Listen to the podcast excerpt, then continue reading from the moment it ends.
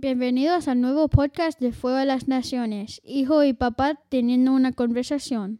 Hoy estábamos hablando con mi hijo, con el gringuito acá, Isaías, y estábamos hablando y salió ahí la, la idea de, de, grabar la conversación, ¿no? Estábamos teniendo una buena conversación con Isa.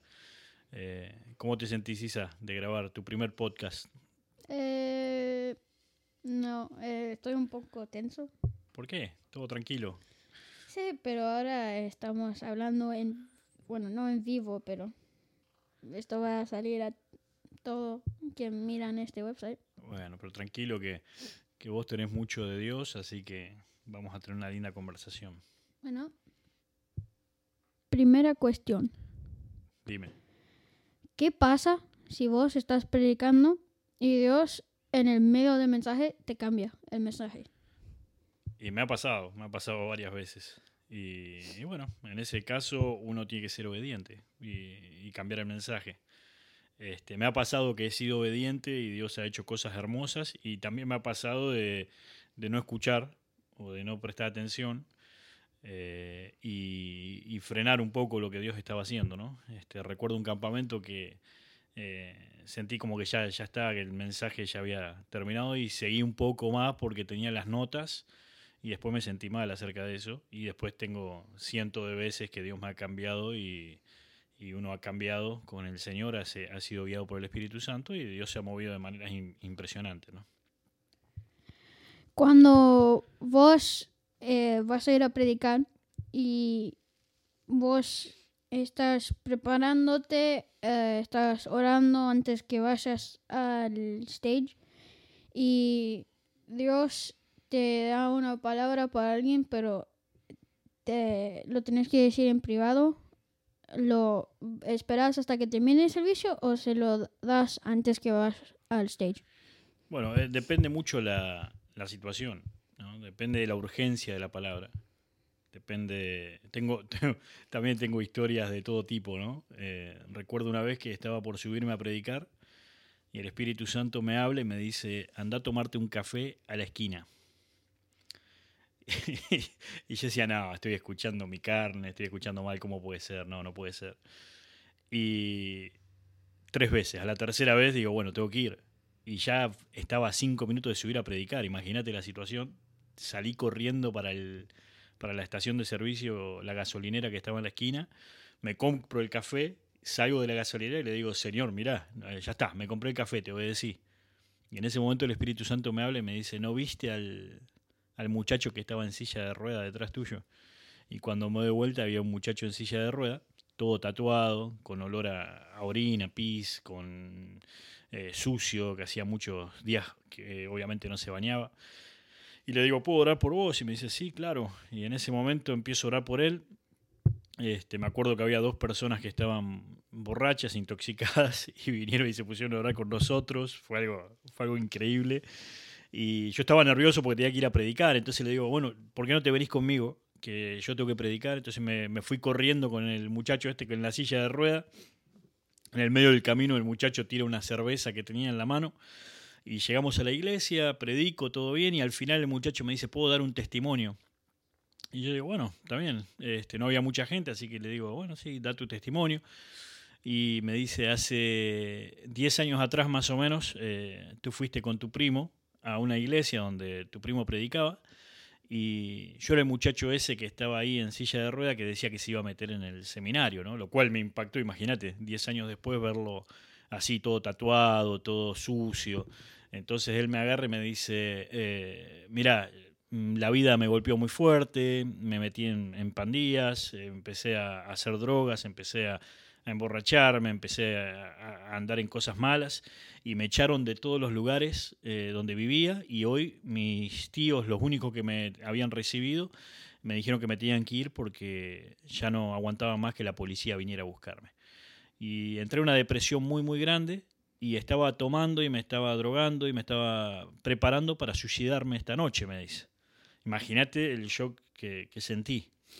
Y, me dice, y estaba ahí afuera, y mientras estaba tomando, en un momento fue como que recordé a Dios y le dije, Dios, ¿dónde estás cuando te necesito? Y en el momento que le dije, Dios, ¿dónde estás cuando te necesito? Tú te diste vuelta y me dijiste, si quería que oraras por mí. Y ahí te reconocí y sentí que, que Dios todavía me amaba, ¿no?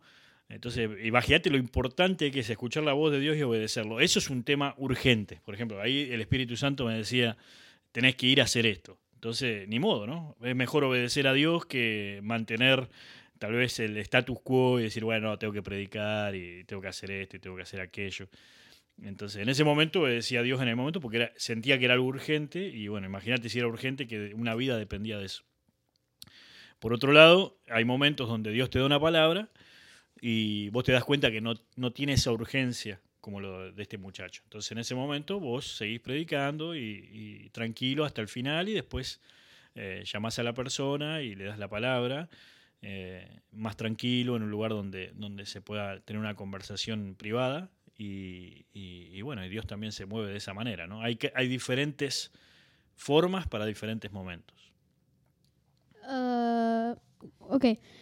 Decí que vos estás en un lugar comiendo con tus amigos o con familia o algo así. Y Dios, no sabes nadie que está ahí excepto quien estás con. Eh, y Dios te da una palabra para una persona de sí en la mesa al lado tuyo. Y es urgente y también no es urgente, pero sabes que si se pasa el momento ya, ya puede pasar algo malo. Así que eh, ¿se, lo, ¿se lo decís cuando se están yendo? ¿O en ese momento vas y se los decís?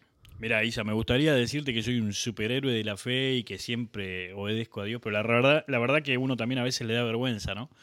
Este, y también he tenido diferentes eh, circunstancias. He tenido circunstancias donde eh, me agarra, Dios me da una palabra y tengo una fe increíble y se la digo ahí adelante de todo sin problema. Y hay veces que a uno le da vergüenza y lucha con uno mismo. Este, recuerdo también una vez fui a predicar, cualquier cantidad de historia tenemos, ¿no? Este, fui a predicar en una iglesia y terminó la reunión y yo me sentía mal, como que no, como que todavía faltaba algo, como que el trabajo no había sido terminado, ¿viste? Y me acuerdo que fui con un amigo Leo, el pastor nos invita a comer a un Denis.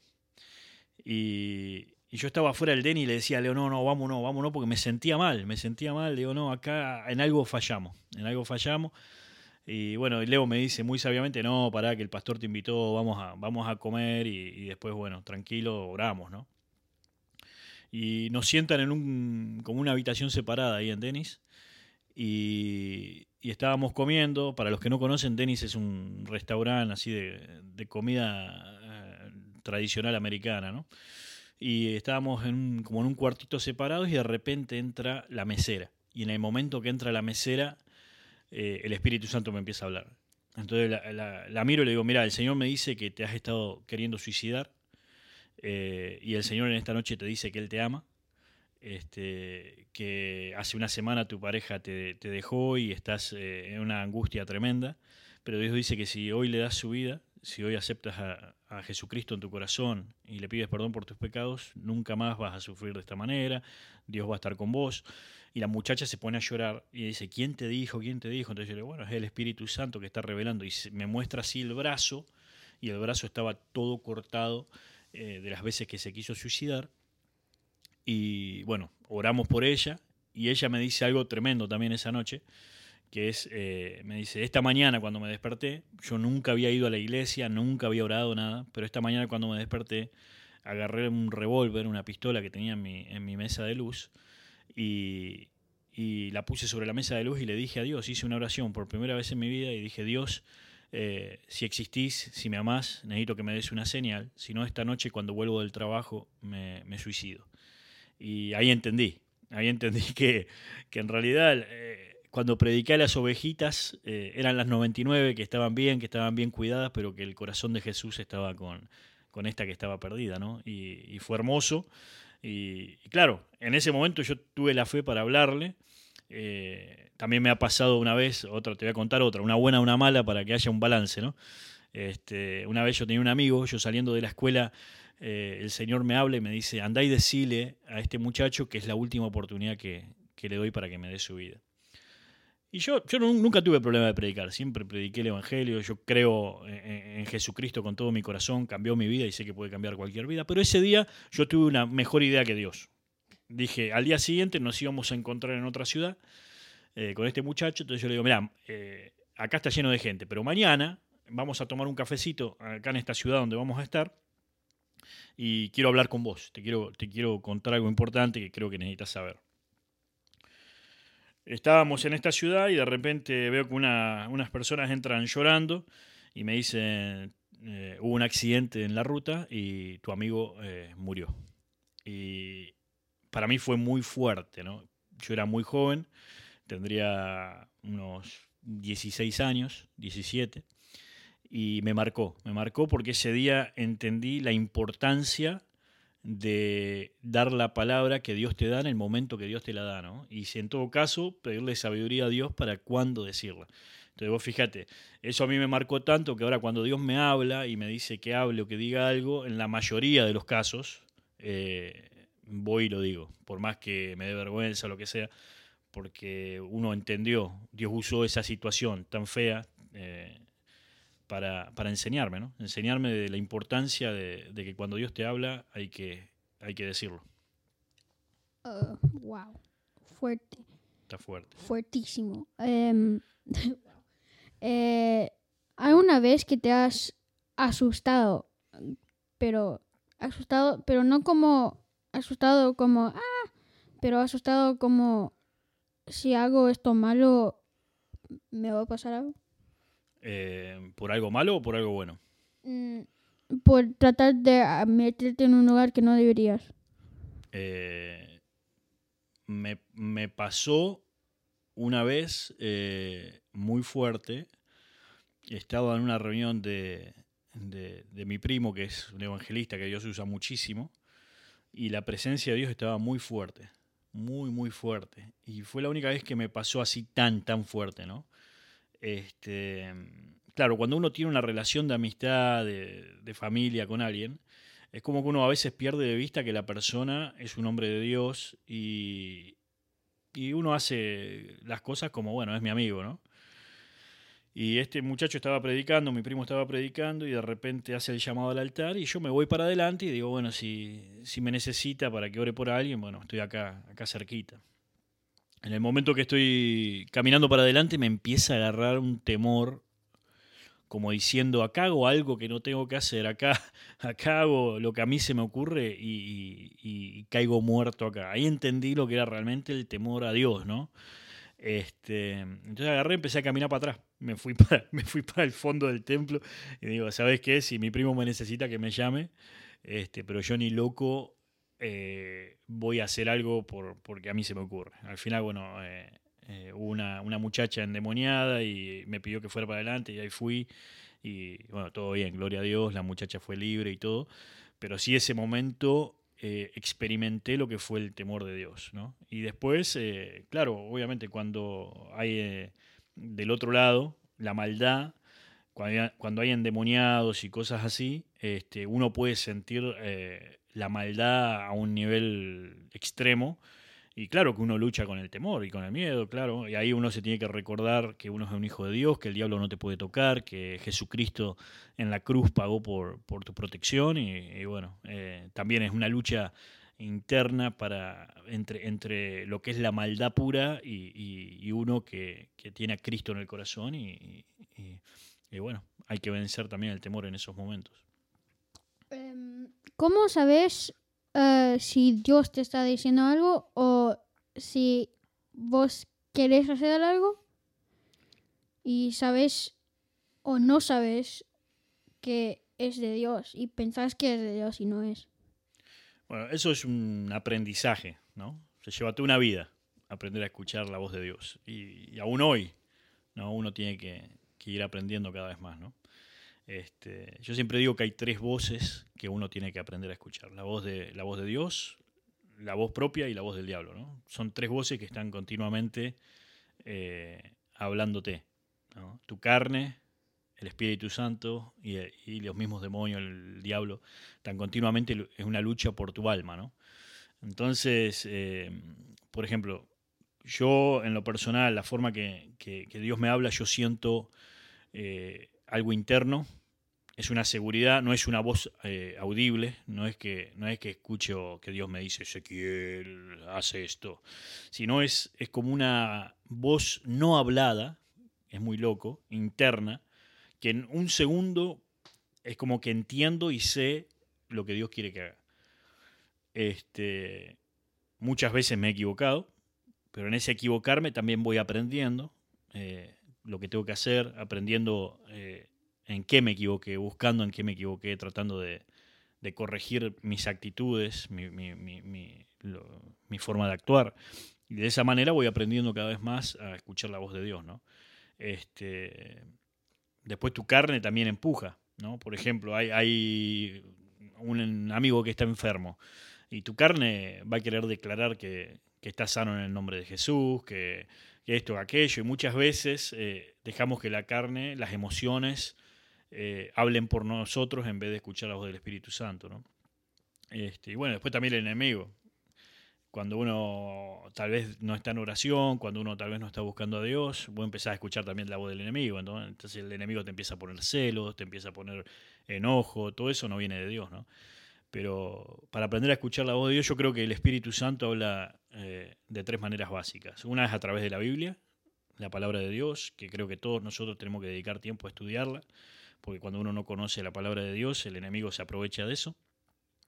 Y la otra es a través de, sueños, visiones, profecías, eh, a través, de, a través de, la parte espiritual, ¿no? de los dones espirituales.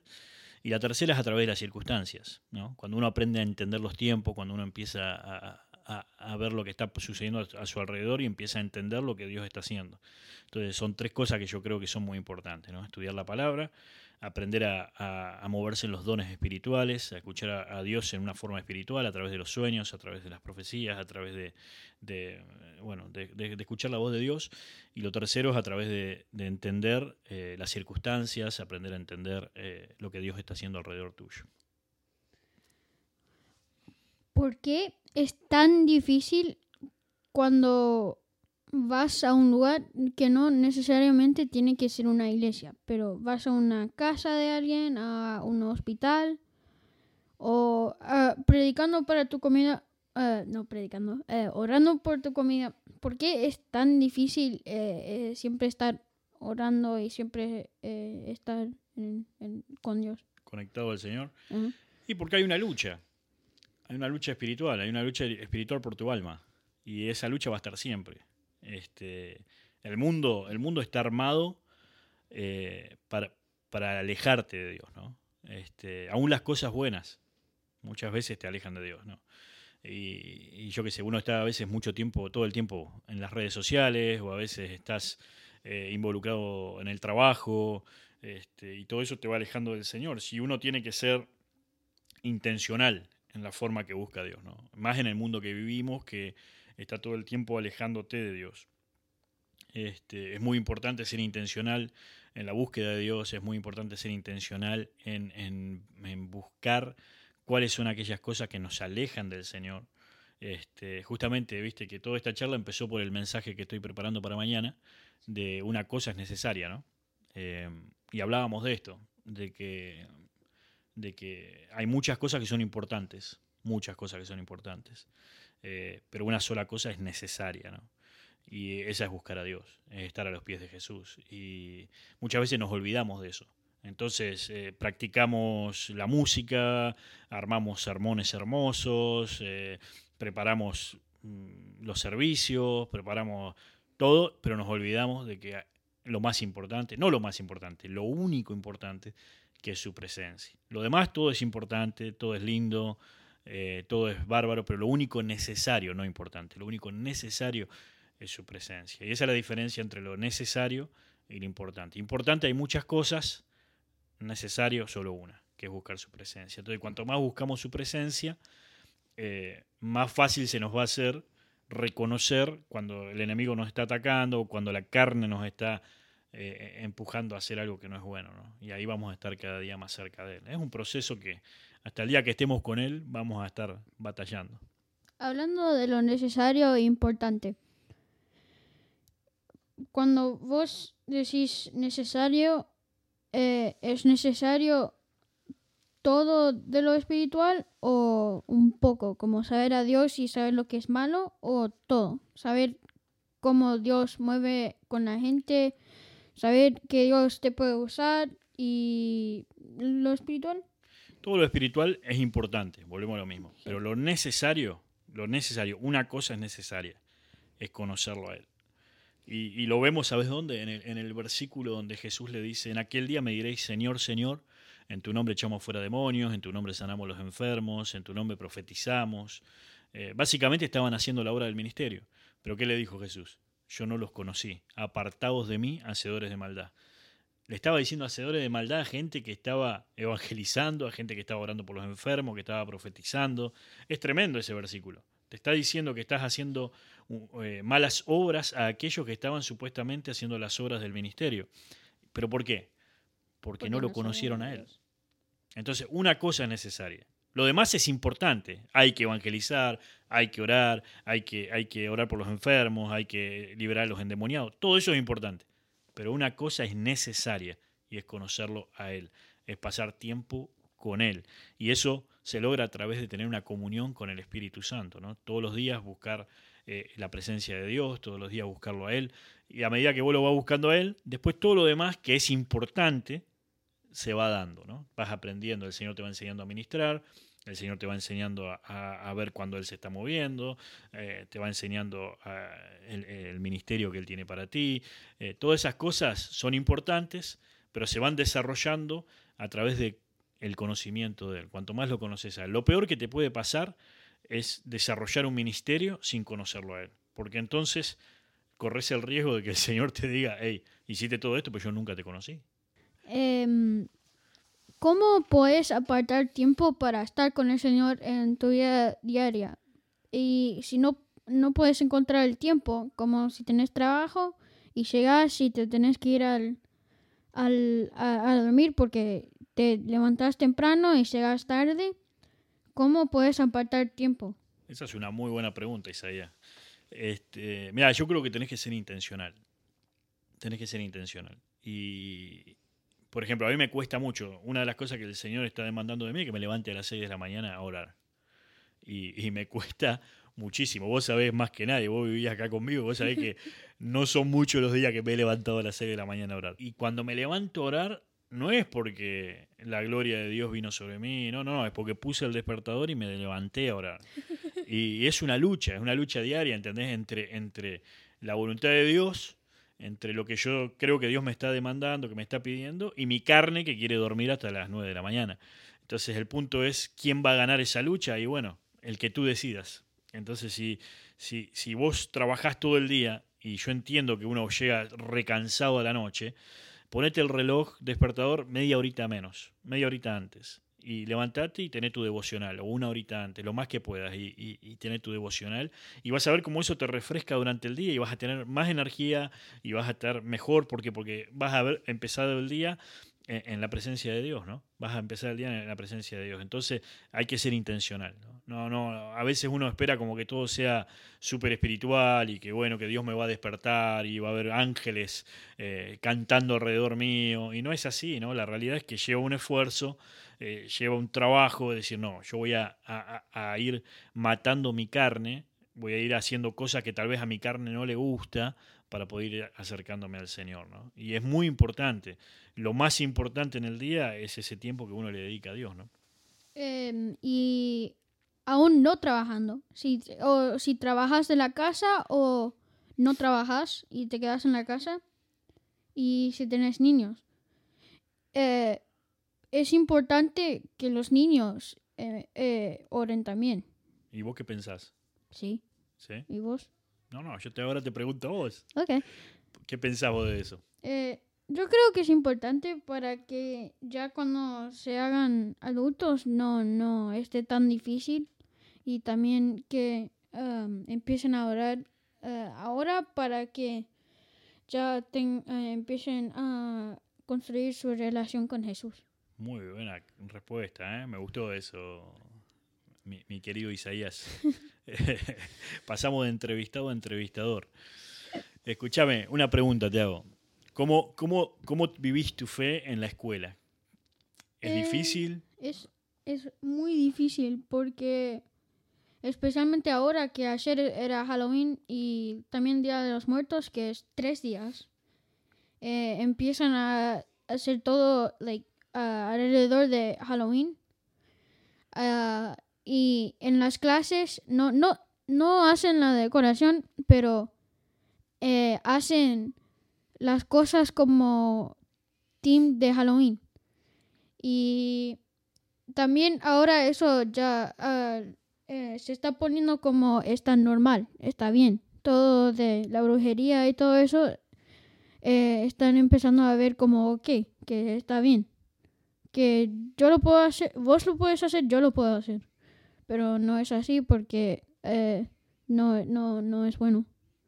¿Y qué, qué- qué otras, qué otras cosas vos ves en la escuela que te, que te hacen a veces difícil Ya eh, que, caminar con Cristo? que, que todos los chicos siempre están diciendo que ten- tengo un girlfriend, tengo un boyfriend y eh, también eh, la semana pasada y esta semana también eh, en la clase de arte yo eh, estuvi- eh, estuvimos mirando la movie de Coco Ujú. Y yo no la miré, yo me fui a la otra clase y hice mi trabajo ahí. Entonces vos tomás la decisión de plantarte por, por lo que crees. Sí. Ok. ¿Y eso te es fácil o- o, es muy difícil porque ah, en, en- en la escuela de Esteban y Mateo también, eh, ahí decoran, hacen las decoraciones y allá también hacen eh, un baile. Y en el middle school no, no hacen mucho porque ya sos más adulto. Y, pero todavía ves los chicos que no, no piensan que eso está bien. Y ayer cuando estuvimos volviendo a la casa, Ujú. habían chicos eh, con, de dressed up like Jason y con máscaras así feas. Y había un chico que estuvo caminando por acá que tuvo una máscara de momo. Bien feo, ¿no? Se, Ok, y si yo te preguntara, ¿cuándo fue la, la primera vez que vos sentiste eh, el toque del Espíritu Santo? eh, creo que fue hace dos, tres años cuando eh, fuimos a esa reunión de a donde tenías que ayunar todo el día. Yo ayuné hasta las 7 de la tarde.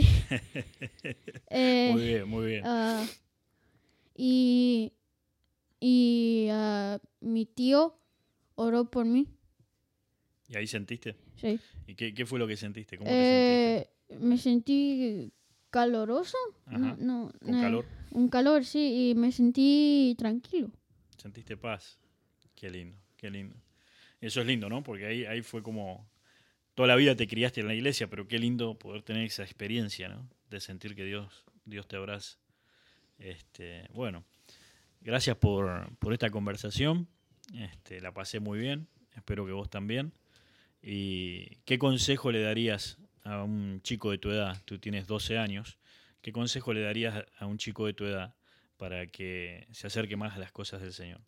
Eh, ponete con amigos que también eh, son como vos, que ah, quieren estar con Dios y trata de orar antes de ir a la escuela o antes o después de la escuela.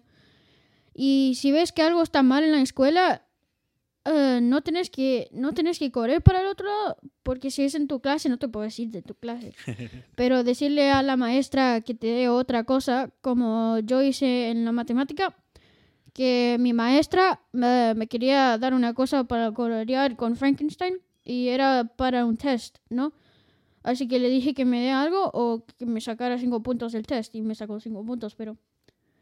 Eh, y también de vuelta como el arte que fuimos a... Bueno, que la maestra nos dijo eh, que le, dije- le digamos a, nuestras, eh, a nuestros papás que nos dé permisión para mirar un Disney movie. No nos dijo, nos no nos dijo que le digamos cuál.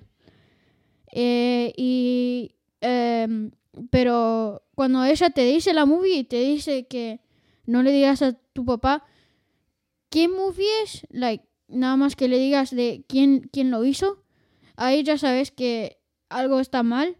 Así que debería, eh, especialmente ahora, porque ayer pasó Halloween y en octubre ya están todos con el tema de em, la oscuridad y eh, sí, eh, así que no era tan difícil para ver qué, qué movie vamos a mirar. Entonces lo importante es rodearte de gente que, que te bendiga, ¿no? Que te Sí. ayude a mantener tu fe y pararte por lo que uno cree. ¿Sí? Bueno, ¿qué te pareció este tiempo de charla, Isa? Eh, me gustó mucho. Lo tenemos que hacer de vuelta, ¿no? Sí. Bueno, ¿qué te parece si oramos por la gente que está escuchando? Eh, gracias, Señor, por todo esto que nos dejas hacer y gracias por dejarnos empezar este podcast. Y que para todos que están escuchando que esto sea una bendición. Y que ah, si hay un chico o una ah, si hay alguien ahí afuera que está ah, teniendo problemas con algo que nosotros hablamos como la ah, drogati- ah, ser un drogadito, ah, emborracharse o, o un chico que está teniendo problemas en la escuela, eh, como que eh, sabe que es mal lo que está haciendo, pero eh, y quiere cambiar, pero no puede cambiar porque sus amigos eh, le dicen que no, que si lo hace no, no va a ser popular. Y ah, espero que eh, ellos eh, cuando te encuentran a vos ah, sepan que es malo y paren. En nombre de Jesús, amén. Amén. Señor, en esta hora oramos por cada uno que está escuchando. Te pedimos, Dios, que toque sus vidas, Señor. Señor, te pido que tu bendición esté sobre cada persona que está escuchando este podcast y que tú traigas libertad a los corazones, a las mentes, Señor, y que cada día podamos acercarnos más a ti, Señor. Te agradezco por la vida de Isaías, por la vida de mis eh, otros hijos, de Esteban, de Mateo. Gracias por la bendición de, que nos has dado con ellos y te pedimos, Señor, de que tú los cubras, los cuides y sigan creciendo en tus caminos. Señor, bendice cada familia, cada padre, cada madre, cada hijo, cada hija que está escuchando este podcast y que tu bendición esté sobre nosotros, Señor. En el nombre de Jesús. Amén. Amén. Antes de terminar, te queremos invitar a que mires nuestro website. ¿Cuál es el website? Fuegoalasnaciones.com. fuegoalasnaciones.com. Y desde fuegoalasnaciones.com ahí están todas nuestras redes sociales, eh, Facebook, Instagram, Twitter, eh, YouTube, y, y bueno, ahí podemos estar conectados. Que Dios te bendiga y nos vemos pronto. Nos vemos en el próximo episodio de Hijo y Papá Charlando. Tengan un buen día.